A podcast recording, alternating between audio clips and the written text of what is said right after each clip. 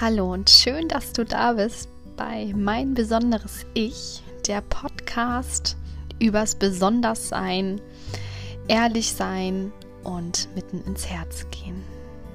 Ich bin Madeline und freue mich, dass du da bist. Voll schön, dass du da bist. Hier bei meiner zweiten Podcast-Folge. Heute möchte ich eine Geschichte mit dir teilen, die aus meiner Kindheit stammt und zwar aus meiner Schulzeit.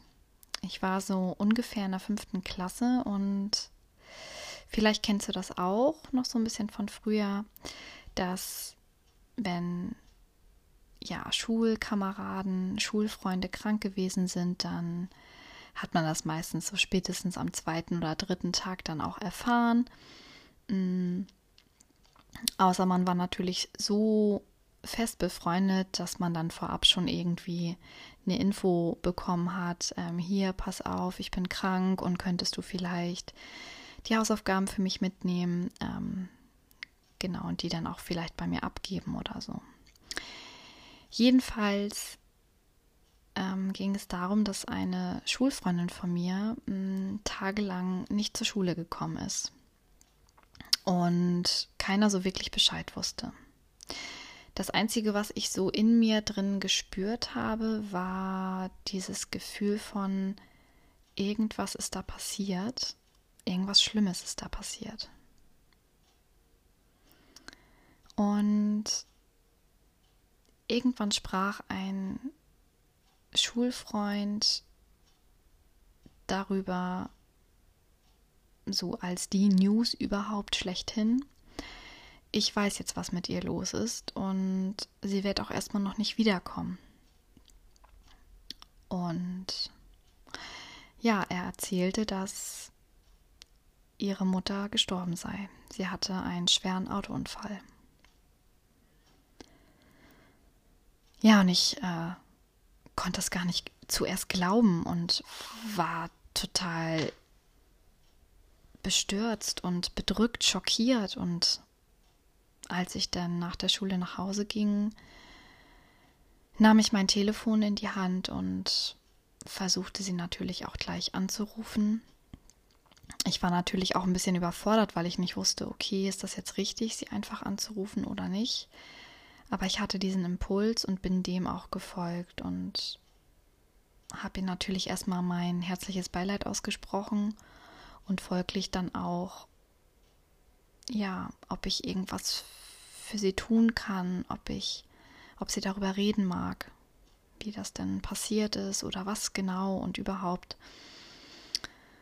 Und dann sagte sie zu mir, ja, meine Mama ist gestorben. Und gefühlstechnisch explodierte in dem Moment mein, mein Gehirn. Mein ganzes Sein war total schockiert von diesem Satz, meine Mutter ist gestorben. Was mir in diesem Moment bewusst wurde, ist die Endlichkeit unserer Existenz. Und zwar die Endlichkeit meiner Existenz, aber auch die Endlichkeit der Existenz von den Menschen um mich herum, die ich liebte.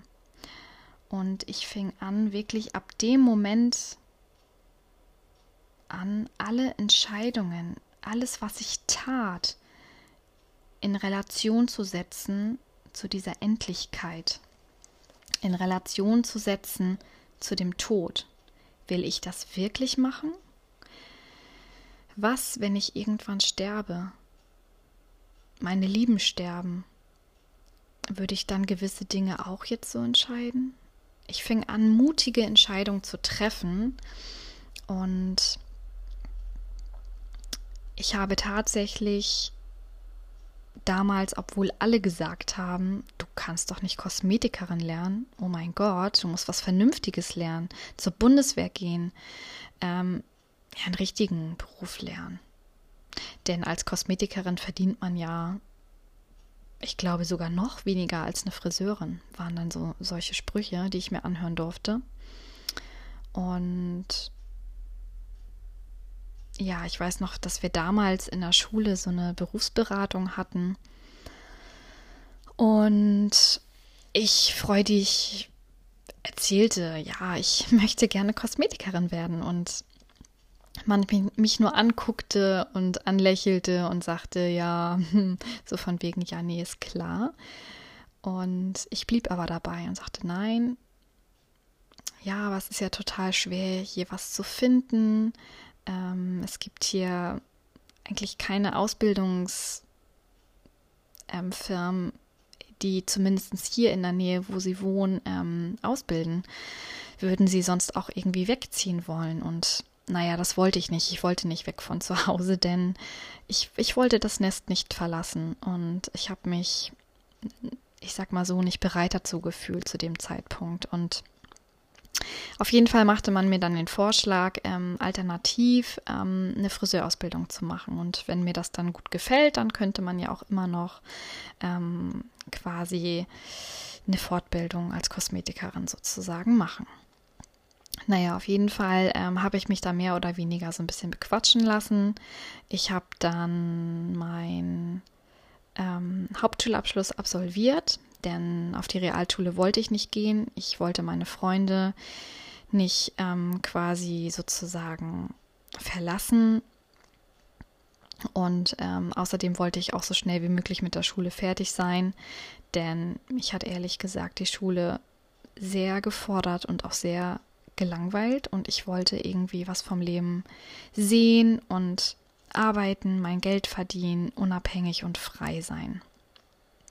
Und jedenfalls ähm, war es dann so, dass ich mich natürlich auch wie, wie viele andere auch, ähm, wenn man mit der Schule fertig ist und auch zum Ende der Abschlussprüfung kommt, ähm, sich natürlich dann um einen Job bewerbt. Und das habe ich dann auch getan, ähm, als Friseurin dann. Und ich bekam dann auch eine Einladung zum Vorstellungsgespräch und man sagte mir, ja, ähm, Sie sind mit einer anderen, ja, in der engsten Auswahl und ähm, ich möchte, dass Sie gerne auch ein Praktikum absolvieren und dann würde ich mich entscheiden, ähm, wer dann quasi, ja, den Ausbildungsplatz bekommt. Und ja, ich wusste das natürlich und war natürlich auch total ehrgeizig, so von wegen, ja, so ich werde natürlich alles geben und ähm, möchte unbedingt diesen Ausbildungsplatz haben. Aber wie das dann das Schicksal so will, ähm, merkte ich schon am zweiten, dritten Tag, dass das überhaupt nicht meine Welt ist, dass man von mir schon total extrem viel erwartet hat und ich immer so der Meinung war, naja, ähm, warum muss ich die Dinge schon können? Und an so einer blöden Frisierpuppe, ähm, keine Ahnung, Meisterleistungen vollbringen, denn ich bin doch da, um was zu lernen. Und ähm, na, da geriet ich quasi so ein bisschen in den Widerstand. Letztendes ähm, wusste ich aber dann auch in dem Moment, dass ich definitiv keine Friseurin lernen möchte oder werden möchte. Und suchte natürlich dann noch das Gespräch mit meinen Eltern und habe gesagt, Mama, Papa, das macht mir absolut überhaupt keinen Spaß und ich möchte irgendwie unbedingt was anderes machen. Ähm, ich möchte eine Kosmetikausbildung machen. Naja, meine Mutter hat dann damals gesagt, zieh das jetzt erstmal durch und wenn du erstmal einen Platz hast, wäre doch super und guck doch mal, vielleicht gefällt es dir ja doch noch. Jedenfalls war dann der letzte Tag angekommen und der Friseurmeister sagte dann zu mir, ähm, dass er der Meinung ist, dass es Punkt 1 nicht der richtige Beruf für mich wäre und Punkt 2 ähm, wäre ich noch zu jung. Ich müsste noch ein paar Jährchen warten, um in die Arbeitswelt hineinzutauchen. Ja, das heißt, ich bekam die Absage und meine Mitstreiterin wurde quasi genommen und das hat mich natürlich total verletzt im ersten Moment und im zweiten Moment war ich aber total dankbar, weil wenn ich mir vorstelle, ich hätte einen Beruf gelernt, den ich von Herzen gar nicht lernen möchte, dann hätte mich das, glaube ich, auch sehr, sehr viel ja, vergeudete Zeit in meinem Leben ähm, beschert und das wäre natürlich dann auch nicht so schön gewesen. Jedenfalls sprach ich dann nochmal mit meinen Eltern und habe mich auch vorab informiert und fand dann auch wirklich eine Privatschule, die ausgebildet hat zur Kosmetikerin in Herford. Und ich bettelte meine Eltern an. Bitte, bitte, bitte. Ich möchte diese Ausbildung. Und mit eurer Einverständnis kann dieser Traum wahr werden, denn ich kann die Ausbildung machen, auch wenn ich noch nicht volljährig bin. Sie ist natürlich nicht, kost, äh, nicht gerade günstig und kostet natürlich auch eine Stange Geld, aber ich würde gerne von meinem Konfirmationsgeld und das, was ich angespart habe, möchte ich diesen Traum verwirklichen. Und meine Eltern haben sich das dann durch den Kopf gehen lassen und willigten dann auch kurze Zeit später ein. Ja, und dann begann quasi die Reise. Und ähm, nach ein paar Monaten ähm, war ich dann ärztlich geprüfte Kosmetikerin.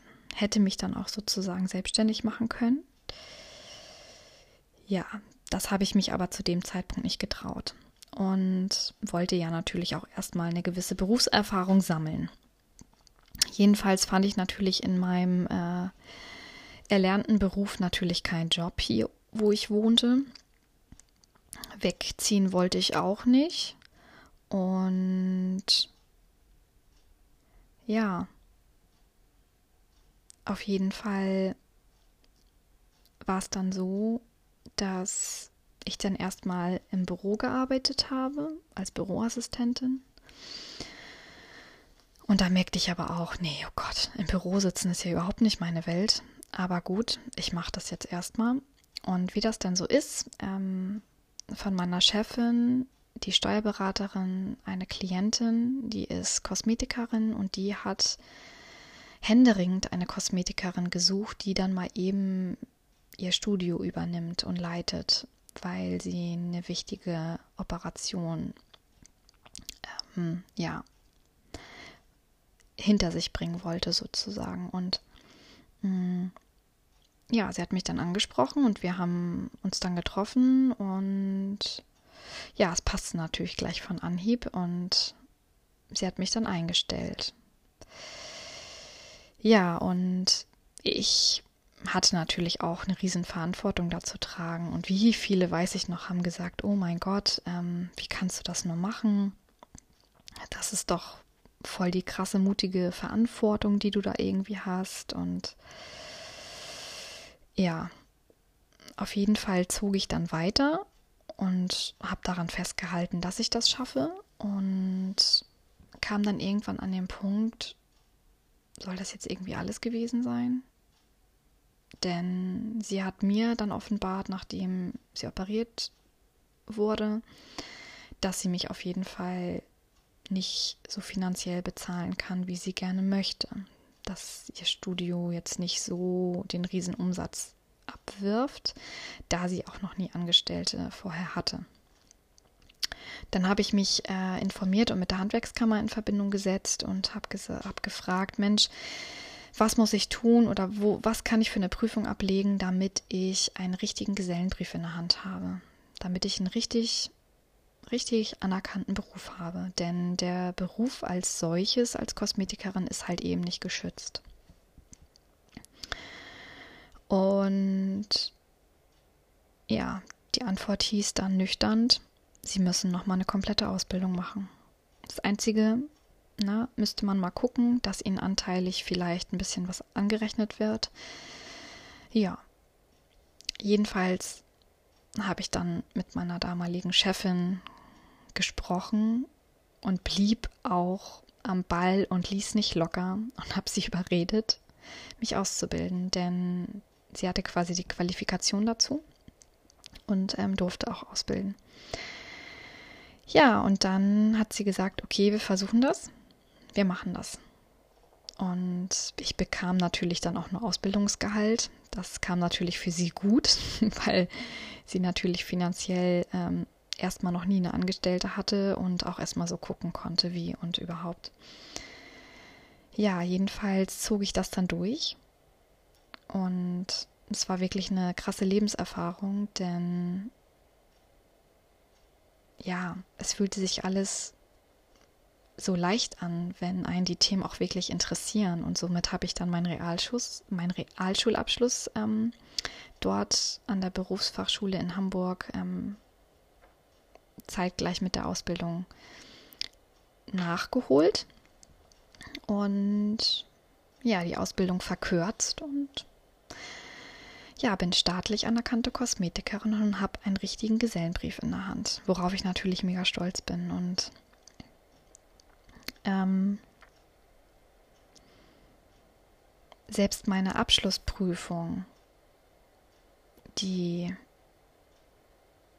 war echt herausfordernd, denn ich hatte kurz vor der Abschlussprüfung einen Arbeitsunfall und habe mir den Mittelfußknochen gebrochen. Mm, der Bruch wurde auch erst Wochen später festgestellt. Somit ähm, musste das Ganze ohne ein Gips heilen und ich habe dann auch, weiß ich noch, kurz vor der Prüfung den Durchgangsarzt angefleht und gesagt, bitte, bitte, ich brauche provisorisch irgendwie einen Gips oder so. Ich möchte zu dieser Abschlussprüfung. Und dann bin ich auf eigenes Risiko, habe ich das dann alles durchgeboxt. Also das heißt, ich habe auch weiter immer wieder mutige Entscheidungen getroffen. Denn mein Herz hat mich zur Kosmetik gerufen und das wurde halt eben damals extrem verstärkt, als ich mein zweites Schulpraktikum machte auf einer Beauty Farm. Und ich hatte schon immer so diesen Wunsch, Menschen zu verschönern, ähm, ja, so wirklich das Beste aus den Menschen rauszuholen, so diese, diese, ja, so diese Essenz.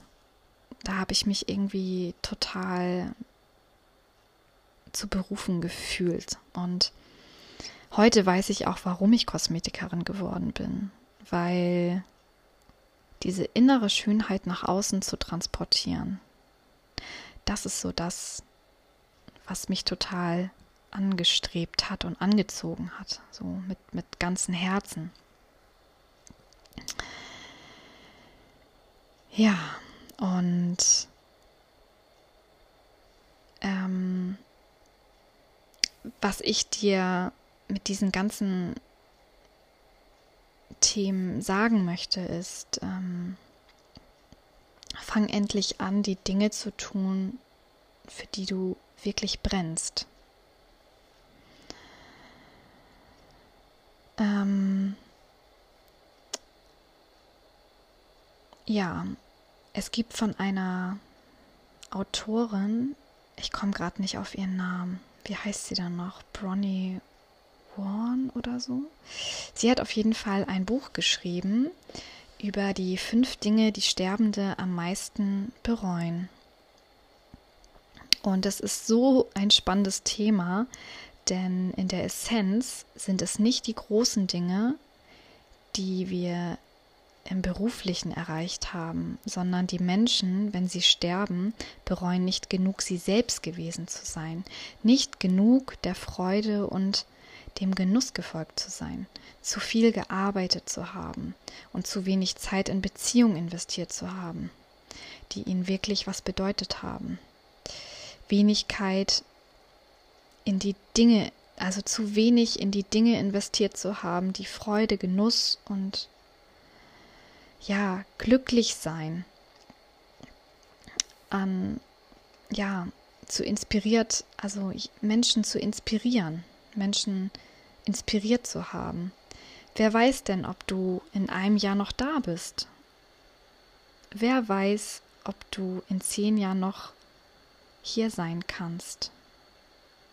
Also in 100 Jahren ähm, spätestens wird keiner von uns mehr hier auf dieser Erde sein. Lass uns anfangen, Dinge in Relation zu setzen. Die großen, aber vor allen Dingen die kleinen Dinge, die uns den Alltag versüßen. Ja, auch ich bin ein großer Fan davon unsere großen Lebensträume zu folgen. Das will ich dir auf jeden Fall mit auf den Weg geben. Aber das, was ich glaube, was es wirklich braucht, ist der alltägliche Mut. Der Mut, uns für Fehler zu entschuldigen bei unseren Lieben. Den Mut, aufzuhören, uns verletzlich und klein zu fühlen. Den Mut loszulassen und uns an die Schulter lehnen, die da ist, aber wir uns oft nicht trauen, das wirklich zu tun. Den Mut, uns nackig zu machen, uns verletzlich zu zeigen, insbesondere in einem sicheren Rahmen unserem Leben. Den Mut, den Menschen, die uns innerlich so nahe stehen, immer wieder zu sagen, danke, dass du dein Leben mit mir teilst. Danke, dass du da bist. Ich liebe dich. Das ist der Mut, den wir brauchen, und zwar täglich. Das ist das, was uns die Zeit hier auf Erden versüßt. Und meine Freundin hat mir vor Wochen erzählt, dass von ihrer Freundin die Mutter ganz plötzlich gestorben ist. Und die war auch noch ziemlich jung. Und jeder Tag hier auf Erden ist wirklich ein absolutes Geschenk. Lebst du wirklich jeden Tag so, als wäre es dein letzter? Vielleicht konnte ich dich ein wenig mit dieser Folge inspirieren und zum Andenken anregen, anregen, dein Leben jeden Tag noch achtsamer zu gestalten und zu leben. Wir haben nur dieses eine Leben. Und wir haben diesen Luxus, jeden Tag neu zu entscheiden, wie darf der Tag heute aussehen? Was kann ich tun, um heute die beste Vision meiner selbst zu sein? Wenn ich ein Prozent besser sein kann wie gestern, dann macht das 365 Prozent in einem Jahr. Nutze den Tag. Und vor allen Dingen genieße das Leben, denn Zeit ist kostbar und wertvoll.